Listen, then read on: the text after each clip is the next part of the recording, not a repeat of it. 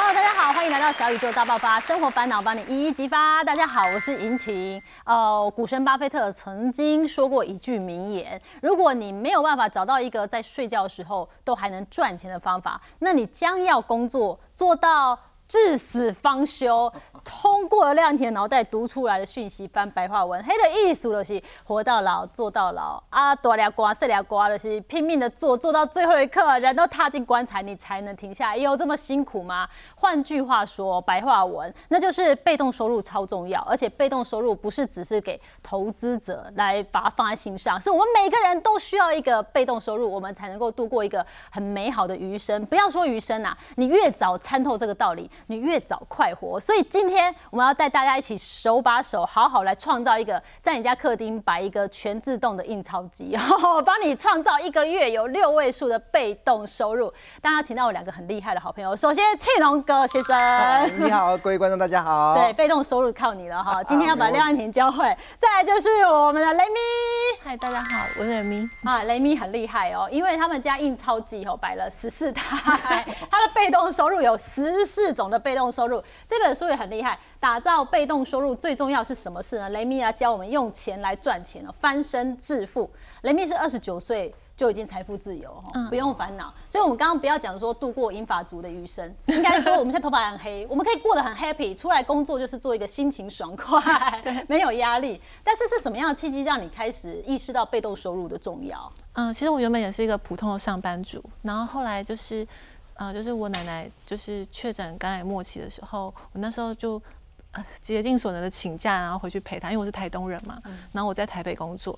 可是后来我发现我的假请完了，我想要陪她的时间还是不够，然后我就直接冲动离职了。然后那时候我就意识到一件事情，不管我做的工作有多高薪、有多自由、多少的假都不够用。我如果我能够有一个不用工作也能够赚取收入的方式，那可能才可以让我。回实现我随时想要陪家人就陪家人的自由。对，但是那时候你好像离开家也很久了，也就是你出去出外打拼也十年了，所以算是收入还不错的哦。就是一开始刚出社会，大学毕业的时候，其实月收月收入也是两三万，然后后来就是就是进修啊，然后学习投资啊，然后慢慢的才让自己加薪到了一个月九万十万。有到九万十万那不错啊！对，二十五岁的时候这样子，二十五岁就九万十万，好羡慕啊！我二十五岁的时候在干嘛？但是那时候因为奶奶的一场病，让你意识到说，你这个工作就叫你不做就没钱。对，就是就算他薪水再高，我就一样，就是我只要没做我就没钱。对哦，但是你慢慢就有小事伸手了。所谓就是工作就辞了，毅然决然就九万块薪水我不要，是蛮冲动的。但现在想起来还是有点冲动。对，但是你可以去创造一些被动收入，让你度过你的生活。你有做到？对，但我那时候下定这个决心之后，我过了一年了，然后我就开始想，好，我要打造被动收入，我就做了很多种尝试。像我朋友说什么听什么说奇怪的说明会，我都去，然后就听了一些什么直销，后来就钱就是我那时候存了一百万的存款，然后就慢慢的、慢慢的一直一直烧钱。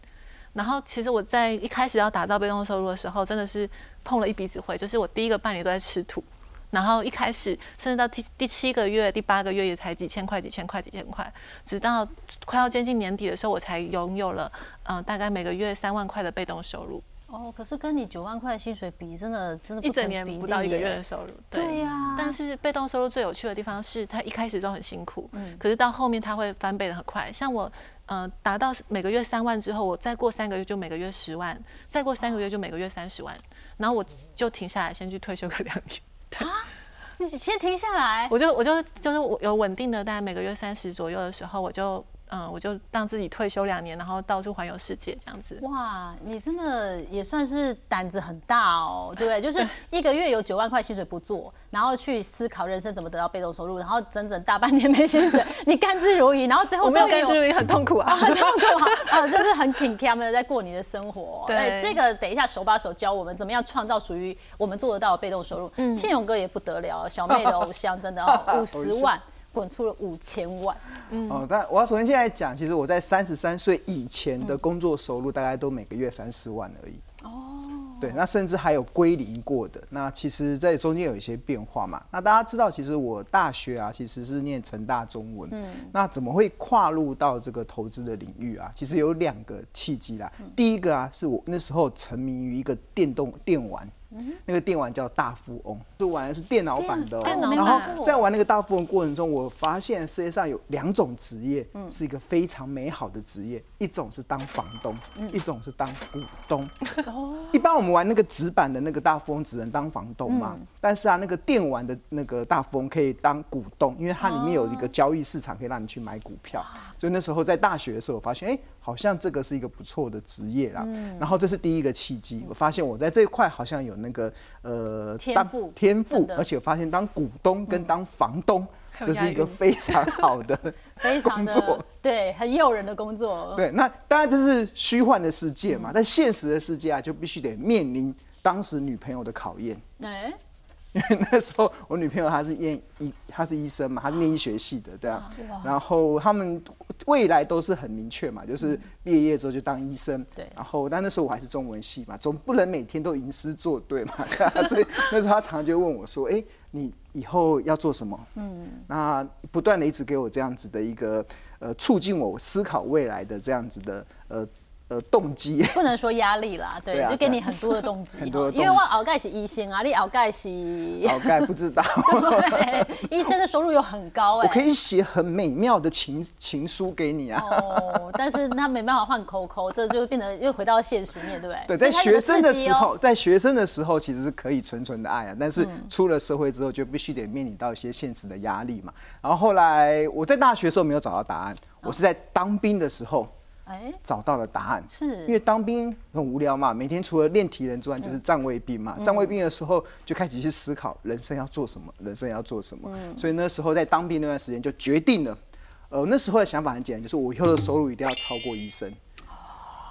但是我刚一开始有提到说，我三十三岁以前的工作的收入一个月都是三四万这个怎么可能超过医生嘛？所以我在在当兵的时候，我就做了一个决定，就是我要创造我的第二个专长。嗯，然后那个第二个专长就是投资理财这一块。嗯但是因为我本身是中文系的，所以我要怎么跨入到这个投资理财？其实它中间有很大的门槛哦，有一个很大的坎。嗯那我那时候给自己规划了三个五年的计划。哦，每一个阶段就是五年，每一个阶段都是五年。第一个五年就是学习嘛，然后第二个五年是呃累积，第三个五年是冲刺。那当然，这累在学习的过程中，你要去看很多的一些书。那除此之外，当完兵之后，那时候选择的第一份工作啊是营业员，券商的营业员。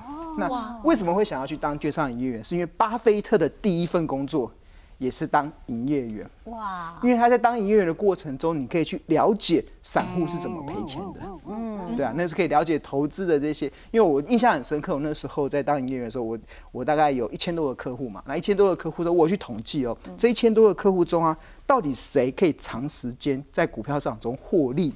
其实我发现一千多一千多个客户中啊，能够长期获利的啊，屈指可数。嗯，我才发现原来资本市场它有很多的让散户变成韭菜的一些宿命。对那当然这就是累积了我一开始进入到金融市场的一个一个过程嘛。但是我自己在投资的时候还蛮顺利的啊、因为我一。在大学的时候就已经展现了玩大富翁的天赋了，在电动世界里面找到自我，对啊，所以我在一开始我在二十六岁、二十七岁以前，其实我那时候靠了投资，很快速的哦就赚到六百万。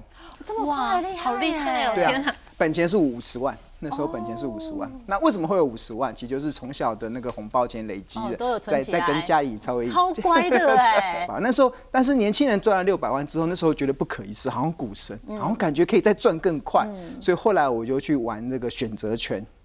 哇，这个衍生性金融商品，其实巴菲特曾经有形容过啊，其实衍生性金融商品它会带来毁灭性的灾难。嗯，那我就感受到那个毁灭性的灾难，就是在一次的操作的失利啊，六百万瞬间变成一百万，就拿那个剩下的一百万，我就痛定思痛，再投。不是。哦，不是，好，痛定思痛下去，不是应该 all in 吗？那个可能会输到那个痛口这样子，哦糟糕。然后我就觉得要投资自己嘛，所以我就投资自己去国外念书了，就到英国去念财务管理的。所以你还是投资，但你投资在自己身上了。投资在自己身上。后来回到了这个台湾之后，然后那时候呃，我还有一些工作嘛，然后工作上累积了一些钱，然后那时候就开始从五十万就开始的从小钱变大钱。那小钱要怎么能够变大钱啊？其实只有两个方式。嗯。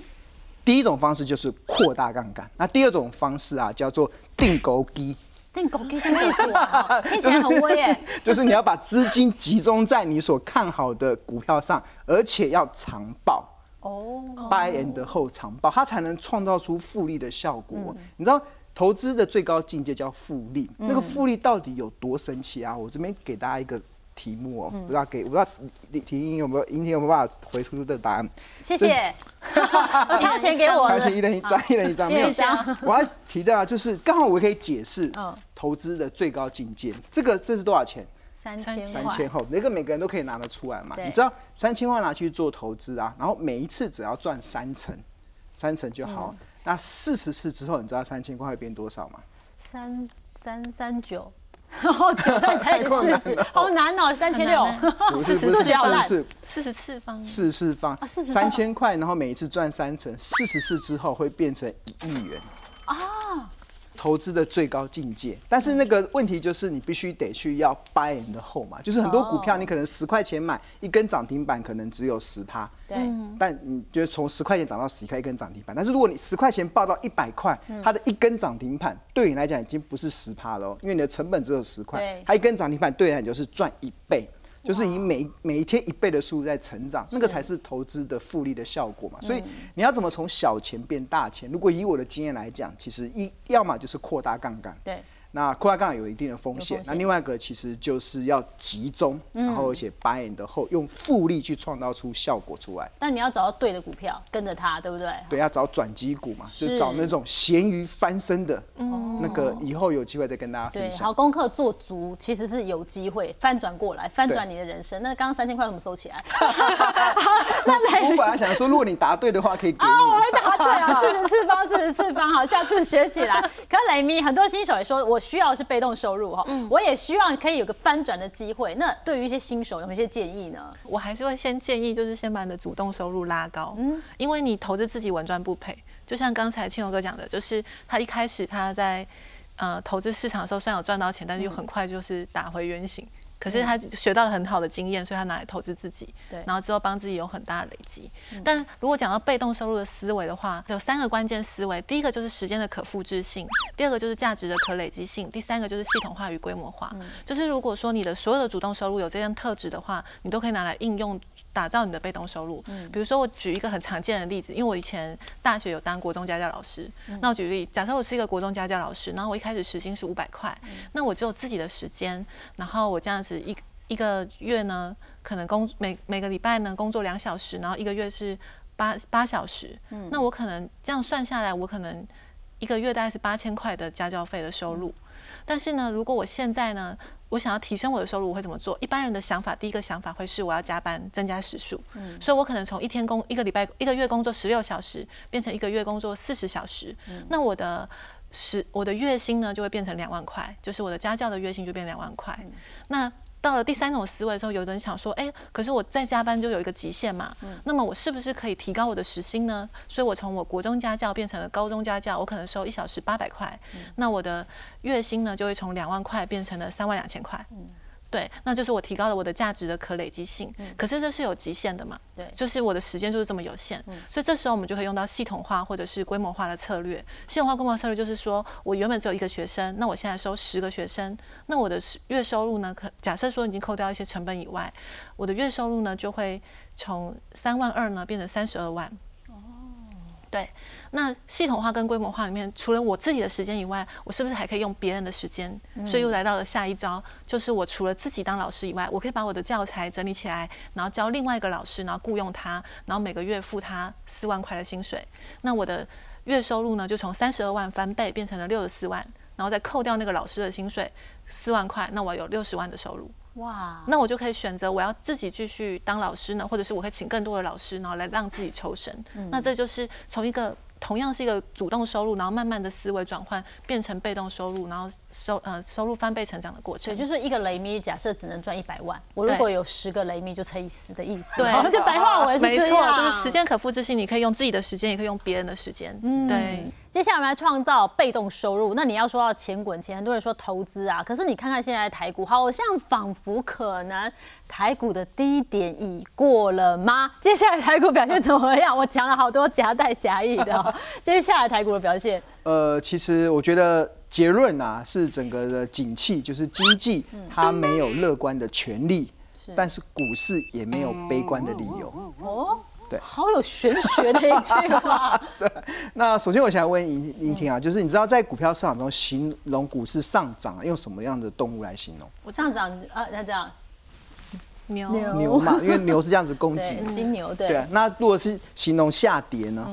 是用什么动物？可？爱的熊，是熊，可爱的熊是熊，因为熊是这样子哦。从上往下去攻击嘛。哦这样，对，这就是形容股市的下跌。那其实现在目前很多的外资机构都认为，其实明年啊，二零二三年熊市还会延续，啊，真的、哦，还是还是会延续哦。是熊，对，但是我的结论是，这个熊啊，它不会是具有攻击性的美洲灰熊，嗯，而是可爱的趴趴熊。哇，这个我现在现在变成动物频道，是不是？接下来其实二零二三年这个熊啊，它它会变成趴趴熊啊、那为什么会有趴趴熊？是因为其实目前所看到的，这所谓趴趴熊，大概就是原地不动啊，就是指数如果下去，它也会被拉上来；指数拉上去也会被压下来。哦这个大概就是接下来这个趴趴熊的一个走势。那为什么会有这个原因？是因为现在目前的这个联准会的升息，其实看目前看起来是还没到顶，再加上目前很多公司的股价它还没有反映经济衰退所造成的获利衰退的影响。嗯，那以如果以台股来讲，台股光是今年的第三季。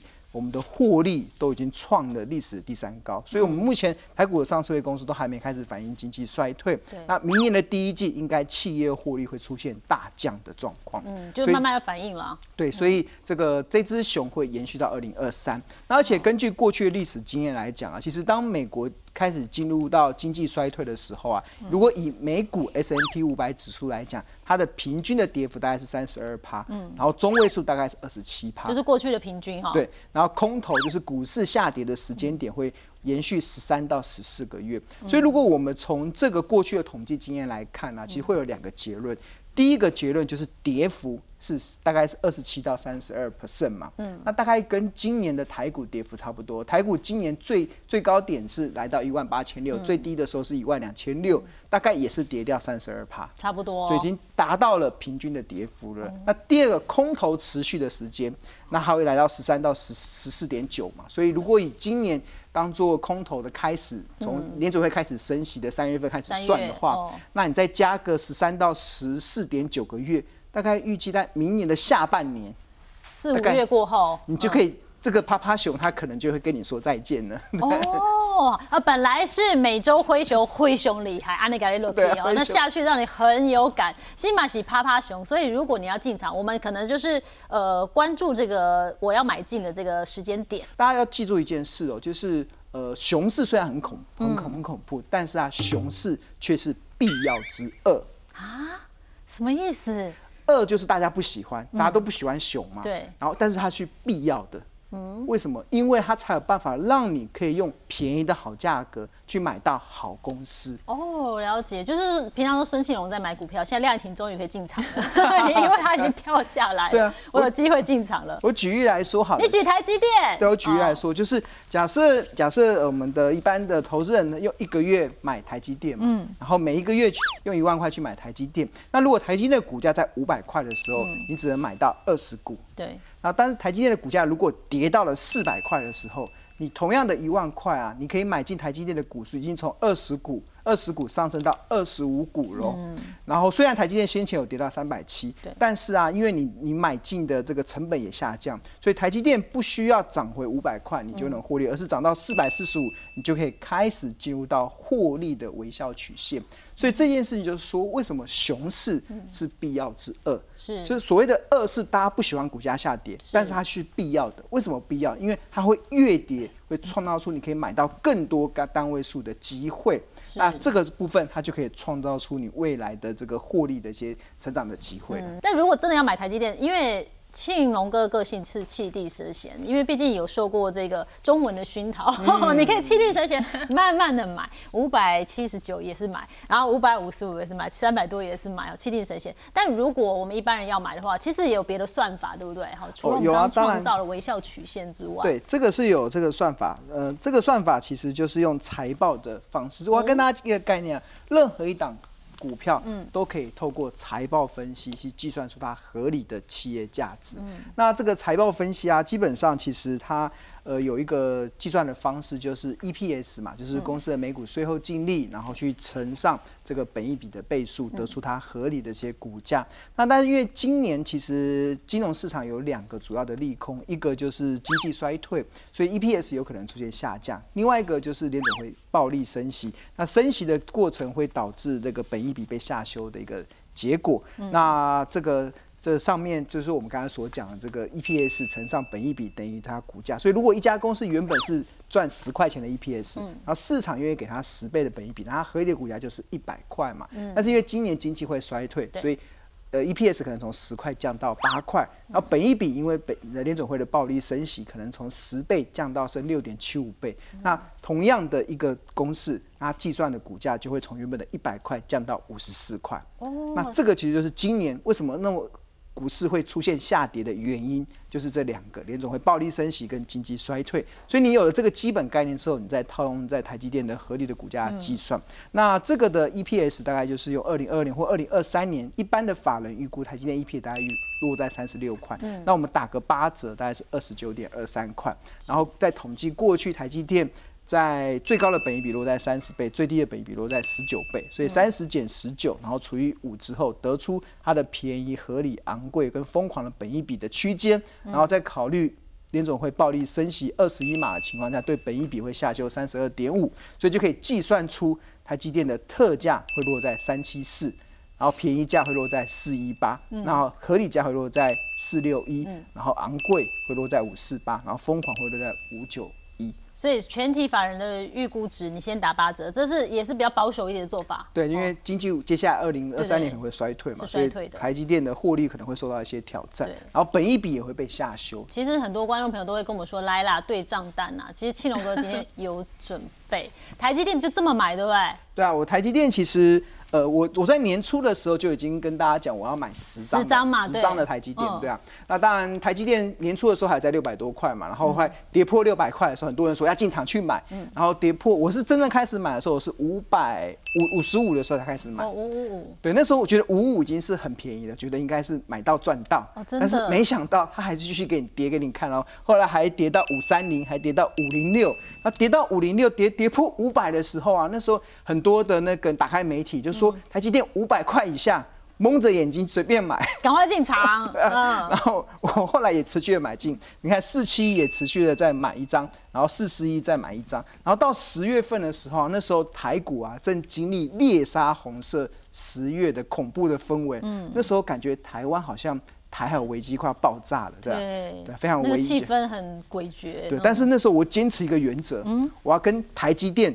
同岛一命，跟他拥抱一起这样。因为如果真的台湾真的发生战争了，其实我不管有没有持有台积电，我持有房地产一样不值钱。都没用了。对啊，所以我那时候在台积电十月份在往下破四百块的时候，三九一跟三七四的时候又再各买一张。所以我年初说买十张，我现在已经买到九张了。哦，快啦！当然，在这个这过程中，其实他这段时间他有配发股利嘛？那这里面唯一的变数就是联总会它不止升息二十一嘛，或者是经济衰退比大家想象中的。还要严重，对，那这个可能就会有一些。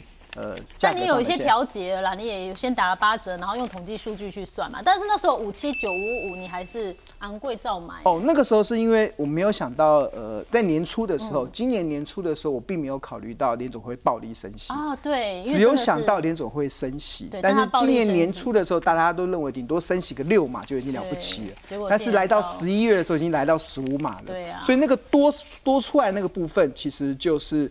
呃，多出来的部分其实就是联储会暴力升息所做的调整，所以你会发现，其实我们在做企业评价，它其实滚动式的调整，会按照当时市场的氛围有什么样子会影响股价的因素，把它考量进去。但在呃三月份的时候，我没有办法神算到联总会议这样升息，所以我只能按照当时的升息的状况去做调整。那当然后来一路一路的联总会升息的态势越来越明朗的时候，那你就会开始去做一些下调的状况。那因为我们一开始讲我会买十张嘛，那一开始其实我也没有一开始用全买，我就一张一张的去建立那个部位，那自然而然就会多留一点安全边际。对，巴菲特投资里面有一个很重要叫做安全边际。嗯，所谓的安全边际就是你不能站在悬崖太近，嗯，你要跟悬崖有一点距离，以防如果有风吹草动的时候，你不会掉到悬崖里面。嗯，那金融市场永远有很多风吹草动，那你要怎么样避免自己掉到悬崖，就是要预留点安全边际。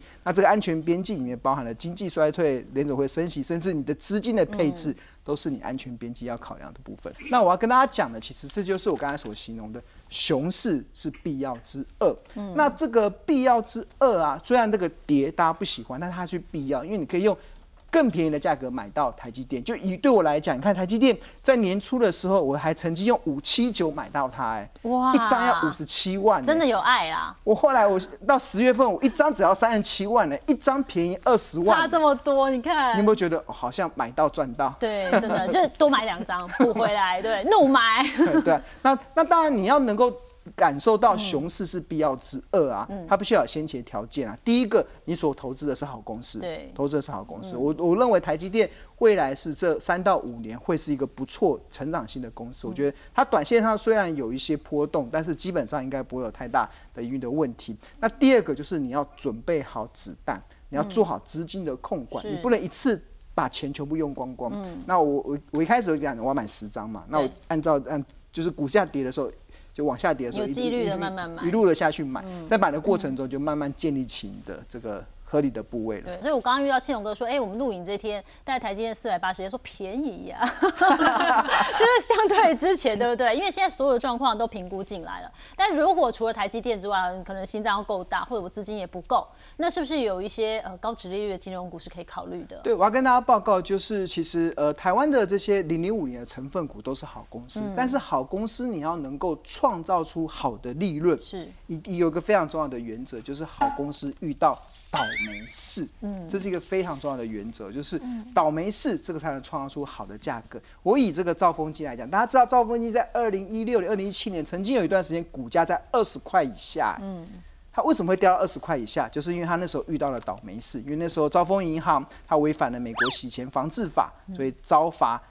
台币五十七亿，就造成它获利的下降。嗯，那今年很多公司都遇到倒霉事，我们看到很多的金融股，它也遇到很多倒霉事，甚至很多台湾重要的全资股也遇到了倒霉事。嗯，所以现在当然会是一个好公司遇到倒霉是非常重要的时机。嗯，但是这个遇到倒霉事啊，要多少价格？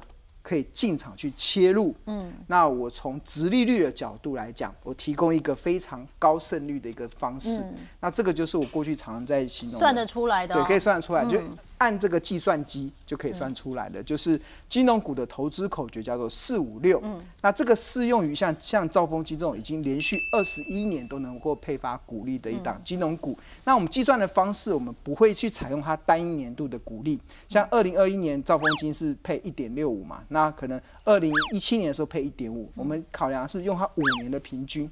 可以把它的高山低谷给平均起来。那今年的二零二二年的配息可能会更差，但是不管我们用近五年的平均，之后会得出一点六二一点六二六。嗯，然后有了近五年平均一点六二六之后，然后再去参考四趴五趴六趴，这就是四五六的口诀。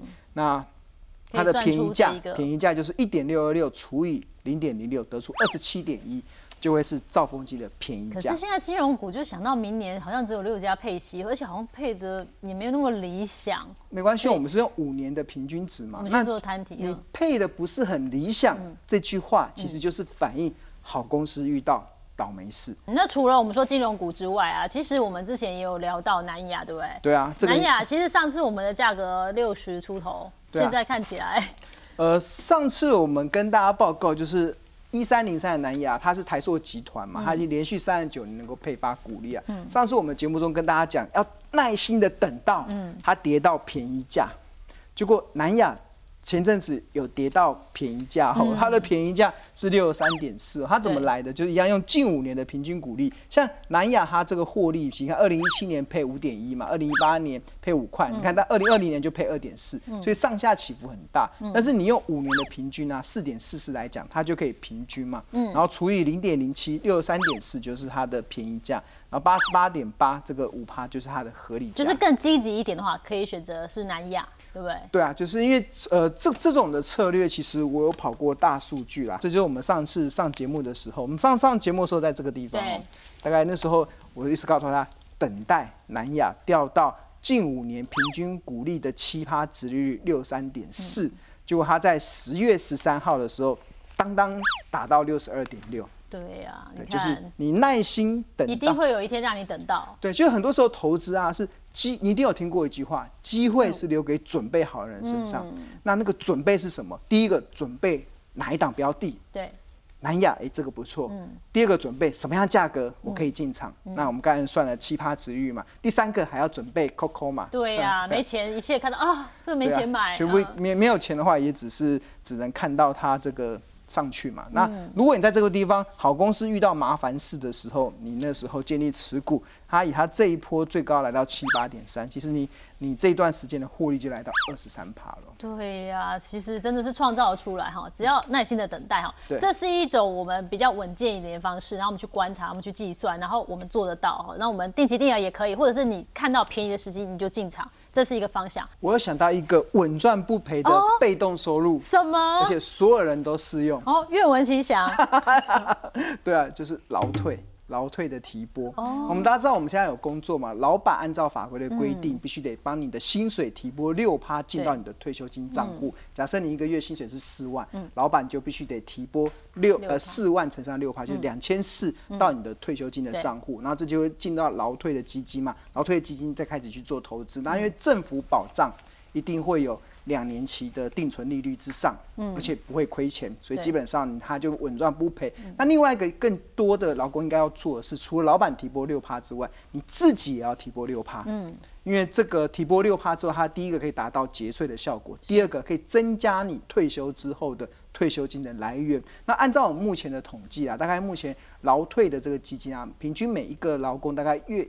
一个月大概是领到七千到八千之间，但是如果你自己也提拨六趴，你这个八千块马上 double 变一万六，嗯，那在有了这个一万六，就有这些基本的，而且这个是可以领到你可能到你的很高年年岁的时候，都算是一个不错的稳定的收益，而且这个的收入啊是稳赚不赔，而且是一定领得到。可是很多人都不勾自己要提拨，哎，老板提拨就好了，还要自己提拨。那就是你没有去想到你以后退休的一个状况嘛。所以我觉得，因为台湾现在目前提拨的比例，其实呃，如果是高收入所得人是很高，大概超过五成以上。嗯，但是如果是一般收入的那个比例还很低，所以我觉得在这边我会想利用机会鼓吹大家要提拨。那这几年大家会听到很多破产的新闻。